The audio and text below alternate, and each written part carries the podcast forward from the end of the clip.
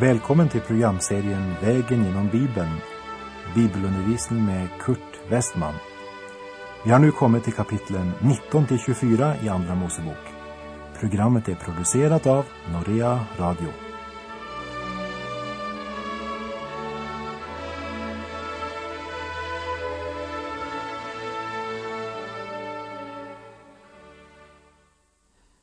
Vi ska i detta program se på kapitel 21 och kapitel 22 i Andra Mosebok, där det handlar om social lagstiftning, om behandling av trälar, vilket ju var ett mycket viktigt ämne vid denna tid, därför att Israels barn hade varit slavar i Egypten.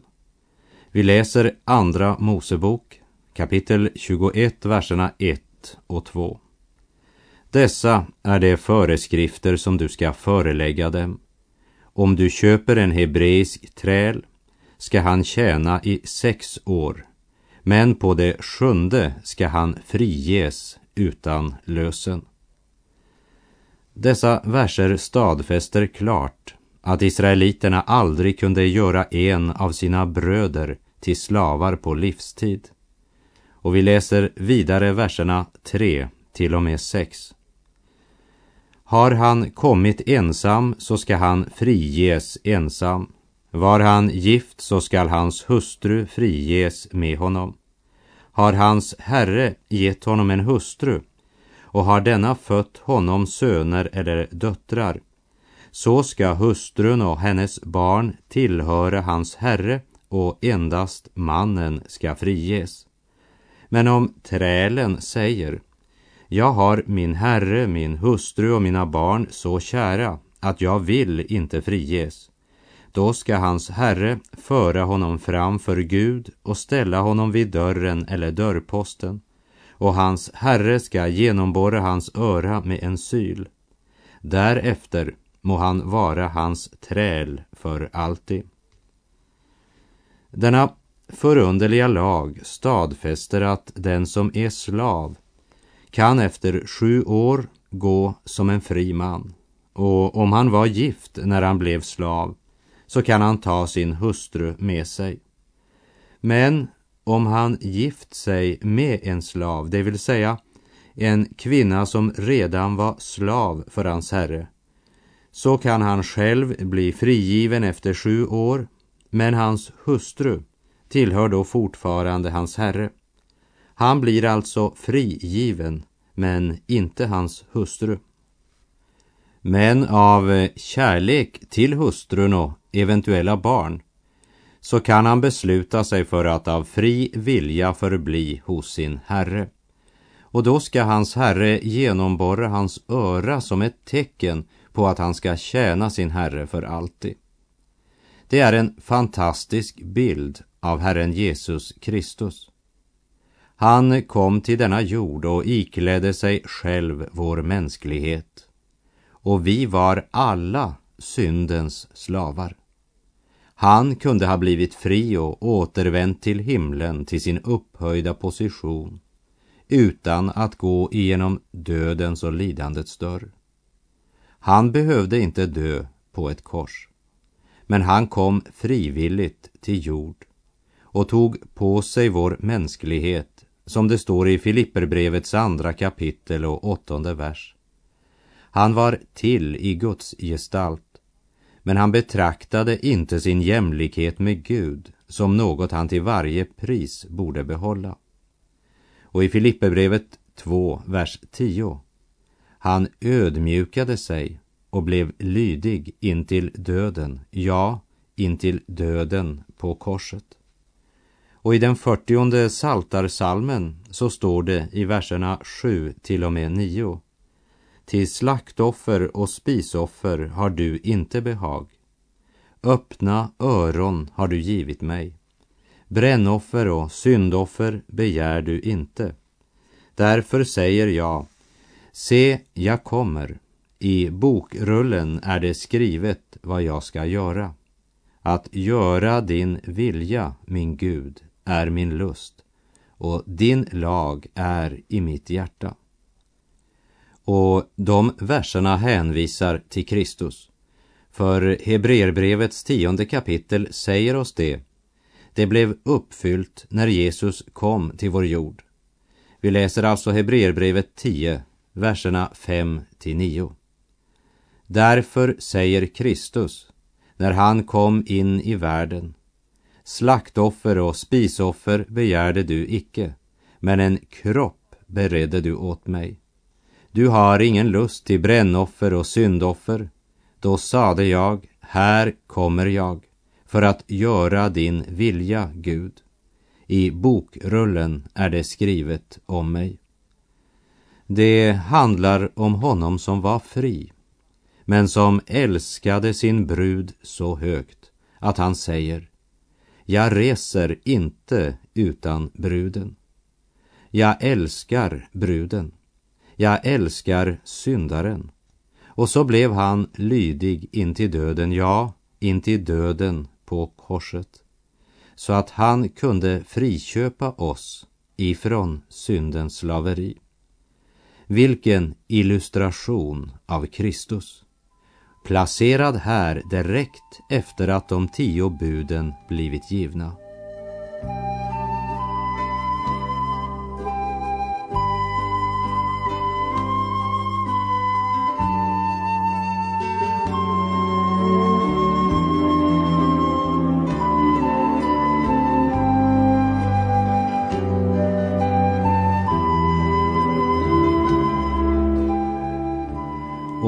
Därmed har vi kommit till lagarna om våldshandlingar.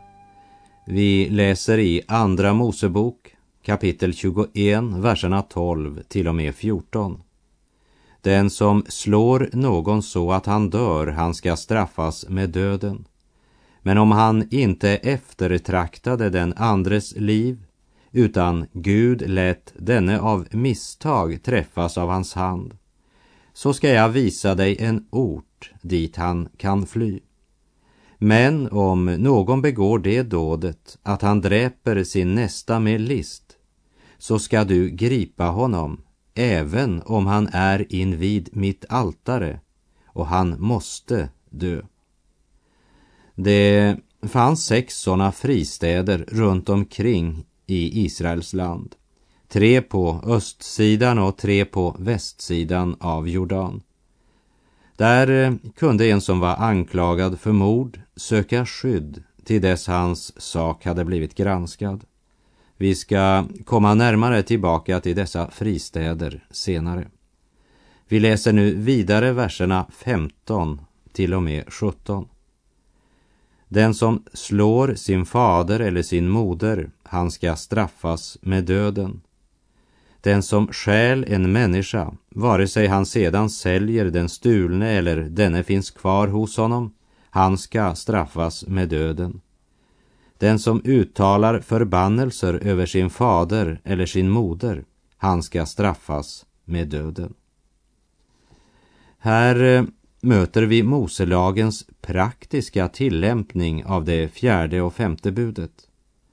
Men eh, den som utan att önska det hade blivit orsak till en annans död, han ska inte dömas skyldig. Och av eh, vers 16 så kan vi se att Gud inte godkände slaveri, men han fördömde det. Men på grund av den fallna människans ondska och synd så var det nödvändigt med lagar som talade om hur trälar skulle behandlas. Och vi läser vers 18 och 19. Om män tvistar med varandra och den ene slår den andre med en sten eller med en knuten hand, så att denne visserligen inte dör men blir sängliggande, dock att han sedan kan vara uppe och gå ute, stödd vid sin stav, så ska den som slog honom vara fri från straff. Han ska endast ersätta honom för den tid han har förlorat och ombesörja sjukvård åt honom. Den som eh, påfört skadan var alltså ersättningsskyldig, både för den eh, förlorade arbetstiden och för den sjukvård som den skadade behövde. De lagar vi har läst om här plus de som följer efter dessa utgör grundlaget för de lagar som är nödvändiga om människan till trots för syndafallets skada ska kunna existera som civiliserad nation. Verserna 24 och 25 sammanfattar det hela med att säga öga för öga och tand för tand. Hand för hand, fot för fot. Brännskada för brännskada, sår för sår, blånad för blånad. Med andra ord så stadfäster dessa ord lagen om ömsesidig verkan. Lagen måste efterlevas och upprätthållas om det ska bevaras lag och ordning till människans beskydd. Tacka Gud för att vår frälsning inte är beroende av att hålla lagen. Det finns en som både vill och kan ge oss nåd så att vi kan bli frälsta, Herren Jesus Kristus. Säg, känner du det underbara namnet som till frälsning Gud oss gav vars lov har sjungits ut i hela världen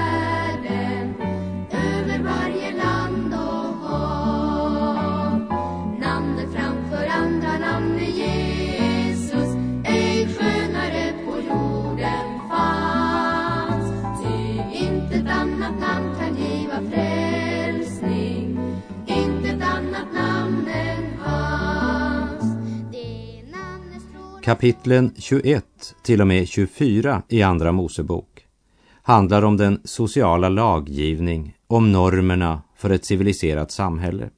Det handlar om ekonomi och det omfattar moraliska lagar och religiösa lagar. Och allt det här det har i högsta grad att göra med människans förhållande till Gud. Förvaltningen av tid, krafter och egendom har med Gud att göra. Det gäller livets alla områden. Lagarna omfattar också egendomsrätten. Idag så möter man ofta frågan, vad är rätt? Vad är fel? Någon hävdar att vad som är rätt eller fel är relativt. En universitetsprofessor som sa sig vara ateist diskuterade det här med en pastor och professorn hävdade att rätt eller orätt var helt relativt. Och han menade att vad han tyckte var rätt och vad pastorn tyckte var rätt, det kunde vara himmelsvitt skilda från varann. Därefter frågar han pastorn på vilket grundlag har du dragit din dogmatiska slutsats? Och pastorn svarar på Guds ord. Och pastorn fortsatte och sa jag har precis samma natur som du. Jag har också lust att ge efter på många punkter och så att säga sänka höjden på ribban, både här och där. Men Gud har givit mig en norm att följa. Det intressanta är att Guds norm har skapat ett samhälle i vilket detta har varit en måttstock för lag och rätt. Att läsa alla dessa lagar kan ju på ett sätt vara långtråkigt, ungefär som att läsa en lagbok. Men låt oss komma ihåg att de flesta av våra lagar är ju baserade på denna grund. Jag är glad för att Bibeln säger du ska inte dräpa. Det är till skydd för familjer och enskilda. Och jag är glad för att Bibeln säger du ska inte stjäla. Till skydd för det lilla jag äger av jordiskt gods. Vi läser i Andra Moseboks 22 kapitel och första vers. Om någon stjäl en oxe eller ett får och slaktar eller säljer djuret så ska han ge fem oxar i ersättning för oxen och fyra för fåret. Jag har eh, faktiskt ingen aning om varför en oxe skulle ersättas med det femdubbla och ett får med det fyrdubbla. Men i Nya testamentet så refererade Sackeus till det här i Lukas 19, verserna 8 och 9. Men Sackeus trädde fram och sade till Herren, Herre, nu ger jag hälften av vad jag äger till de fattiga. Och om jag har pressat ut pengar av någon betalar jag fyrdubbelt tillbaka. Varför sa Sackeus det här? Ja, han refererade till Moselagen och i vers 9 i Lukas 19 kapitel läser vi Jesu reaktion. Jesus sade till honom, idag har frälsning kommit till detta hem. Sackeus tro fick en direkt praktisk konsekvens. Idag så kräver lagen att den som ödelägger eller skadar annans egendom, han ska ersätta det som skadas. Och det blir inte ens alltid heller krävd att skadan ska ersättas. Guds norm säger att skadan ska fyrdubbelt ersättas och den är nog bättre med tanke på människans natur. Blev vi tvungna att fyrdubbelt ersätta det vi förstörde skulle vi nog bli mera varsamma, det kan du lita på. Människans natur är densamma och Gud är alltid densamma. Men han handlar med människan baserat på vad som är bäst för henne. Och vi läser i kapitel 22 och vers 2. Ertappas tjuven vid inbrottet och blir slagen till döds så vilar ingen blodskuld på dråparen. Denna lag gav folket rätt till att beskydda sig själva och sin egendom. För en del år sedan så gjorde en tjuv ett inbrott i ett hem i USA. Mannen i huset sköt mot tjuven för att försvara sig och tjuven blev skadad och tjuven tog ut stämning mot husägaren. Saken kom upp i rätten och tjuven vann. Med begrundande att husägaren hade inte rätt att skjuta. För att kunna betala för tjuvens sjukvård och den skadeersättning han krävde så blev faktiskt husägaren tvungen att sälja sin egendom för att betala skulden. Tjuven däremot blev inte dömd eftersom han inte hann stjäla något. För att sätta det på spetsen kan vi säga att liknelsen om den barmhärtige samariten, om den hade blivit skriven idag så hade väl samariten sagt, när han såg det slagna och sårade offret, de som har slagit denna man, de måste ha det svårt. De vill jag försöka finna och ge hjälp. Men innan vi går vidare måste vi också påminna varandra om att när det gäller vår nästas egendom så kan vi på många olika sätt bli orsak till att vår nästa förlorar sin egendom genom olika former av försummelser eller genom bristande ämne till att ta vara på det vi skulle ta vara på för andra. Vid andra tillfällen rör det sig om rent bedrägeri, stöld eller förfalskning. Och vid varje tillfälle blir det tal om ersättning. Buden talar alltså om att ha respekt för andras egendom. Vid några tillfällen kan det vara svårt att avgöra det verkliga skuldförhållandet. Och då skulle saken föras fram inför Gud och det vill i detta tillfälle säga Israels domare. Och här vill jag berätta något som jag själv har erfarit. Det var uppe i Västerbotten för många, många år sedan. Jag var inne på repetitionsmöte i infanteriet. Det var februari månad, det var 20-25 grader kallt. Och vi låg i tält. Tolv man i varje tält. Jag var den ende kristne i vårt tält. En dag när vi bara var tre man i tältet så börjar en av dem att ropa ut sin förakt för de kristna eller de religiösa som han sa. De andra två förblev passiva lyssnare till mannen som med frimodiga eder talade så förnedrande om mig och mina medtroende. Dessa fega, sa han, som inte kan ordna upp själva men alltid måste gömma sig bakom Gud. Dessa eländiga människor, sa han. Tråkiga typer som sitter i sina kyrkor och tycker att de är så mycket bättre än andra. Åh, dessa förfärliga religiösa människor som ödelägger livsglädjen för folk. Dessa mörkmålare, bakåtsträvare. Och medan denne kristendomens fiende mässade sina meningar som högst så kom själva storsvärjaren i kompaniet in i tältet. De eh, två tysta tillhörarna gav mig ett medlidande blick. Stackars Westman. Nu skulle det bli två mot en. Men då skedde något som nog kom lika oväntat för mig som för de två passiva lyssnarna. Mannen som så ofta använde så grova eder vänder sig nu emot honom som så aggressivt tilltalat mig och så säger han Håll mun människa och låt Westman vara i fred. Det är inte de kristna och de tio Guds bud som är det stora problemet i världen idag. Om alla människor höll Guds bud behövde vi ingen militär och ingen polis. Och inga repövningar i 20 graders kyla. Och du hade också haft kvar plånboken som du blev frånstulen i måndags.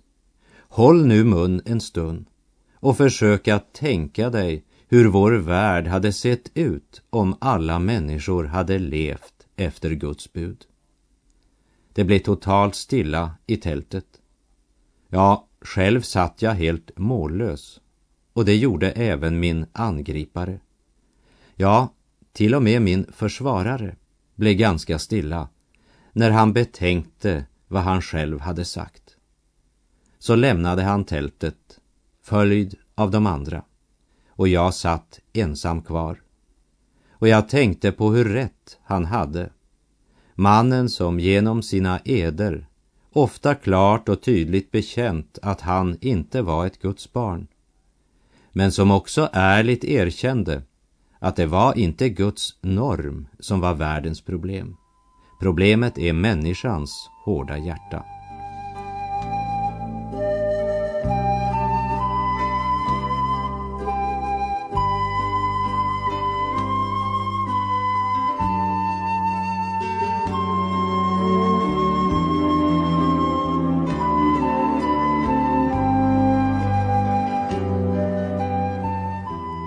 Andra Mosebok kapitel 22, verserna 16 och 17.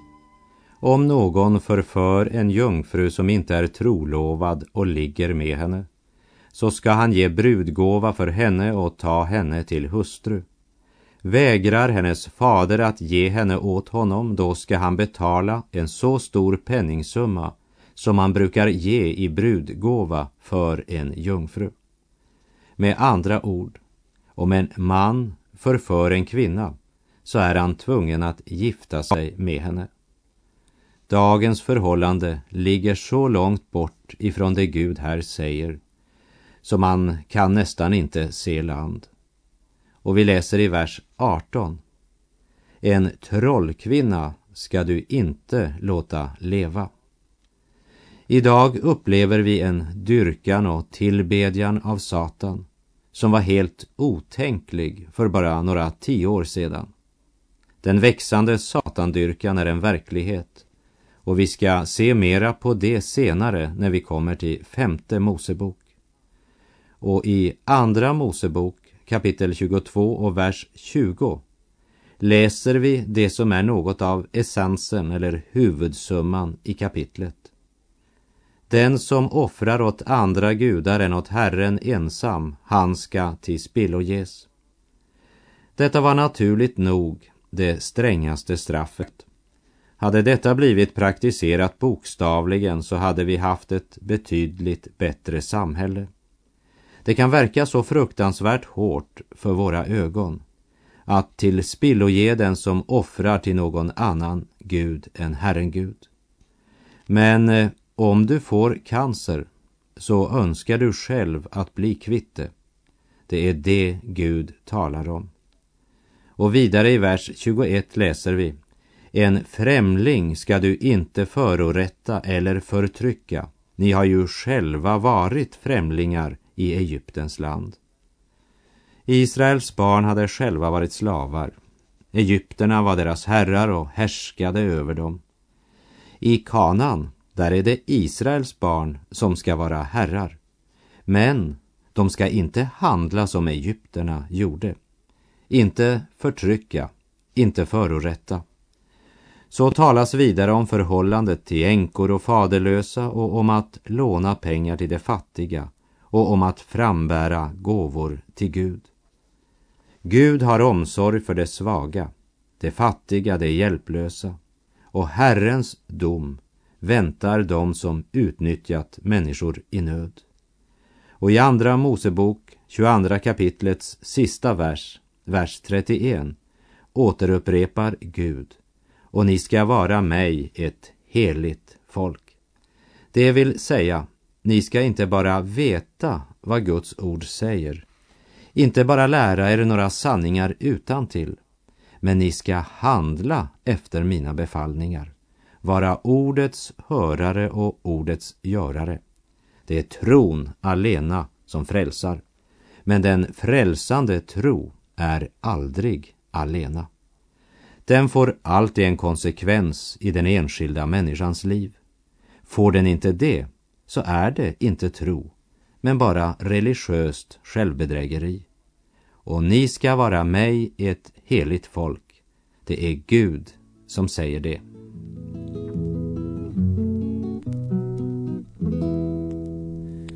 Vem kan lära mig att leva ett liv med innehåll? Vem kan lära mig att leva ett liv med innehåll? Herren Jesus, han både vill och kan. Herren Jesus, han både vill och kan. Vem kan lära mig att älska min nästa som mig själv? Vem kan lära mig att älska min nästa som mig själv? Herren Jesus, han både vill och kan. Herren Jesus, han både vill och kan.